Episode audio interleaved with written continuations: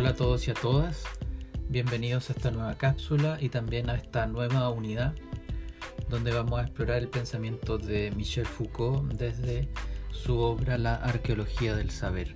Lo primero que me gustaría compartir son algunas cosas importantes sobre la biografía de Michel Foucault que nos permiten tener más contexto para poder situarnos frente a su pensamiento y frente a su obra.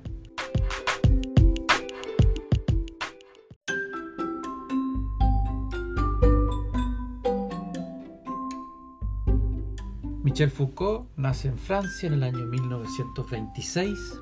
Desde muy joven descubrió su homosexualidad y debido a ciertos prejuicios e intolerancia de la sociedad de la época, sufrió de depresión e intentó suicidarse varias veces. Sin embargo, los libros y, y el conocimiento lo salvaron. Fue hijo, nieto y bisnieto de médicos, su familia también quería que él fuera un médico, pero finalmente se negó a seguir ese mandato familiar. Estudió filosofía y mientras estudiaba en la prestigiosa Escuela Normal Superior de París, se sometió a una intensa terapia psiquiátrica que lo, que lo ayudó a recuperar su estabilidad emocional. Esa terapia también lo motiva a estudiar psicología después de, egresar de filosofía. Y a partir de ahí, Michel Foucault comenzó a dictar clases donde estudiaba, en la universidad donde estudiaba y en otras universidades. Una cuestión de contexto social que nos puede ayudar es que durante los años 60 y 70 en Europa hubo una gran agitación por parte de distintos sectores que comenzaron a cuestionar las operaciones del poder y a reflexionar de manera más profunda, principalmente sobre los derechos y las libertades individuales. Y es en este contexto donde Foucault comienza a ser reconocido como un pensador muy novedoso que trae nuevas ideas y miradas que comienzan eh, a revolucionar los parámetros de las ciencias sociales de la época.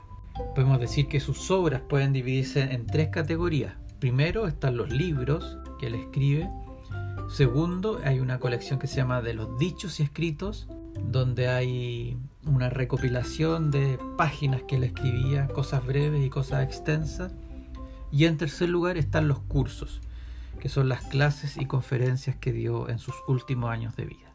Finalmente, en el año 1984, eh, Foucault muere de SIDA a los 58 años cuando todavía no había medicamentos para combatir esta enfermedad.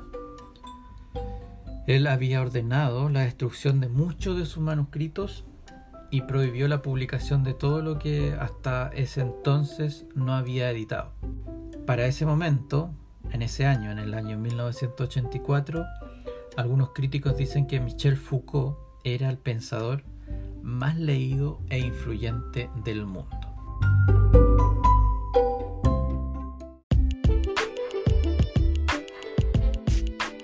Lo dejamos aquí.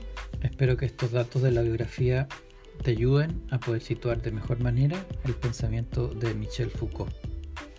Pues, si te interesa explorar en, en internet otras fuentes y poder profundizar en esta biografía. Esto fue Cosas nunca vistas e ideas jamás soñadas.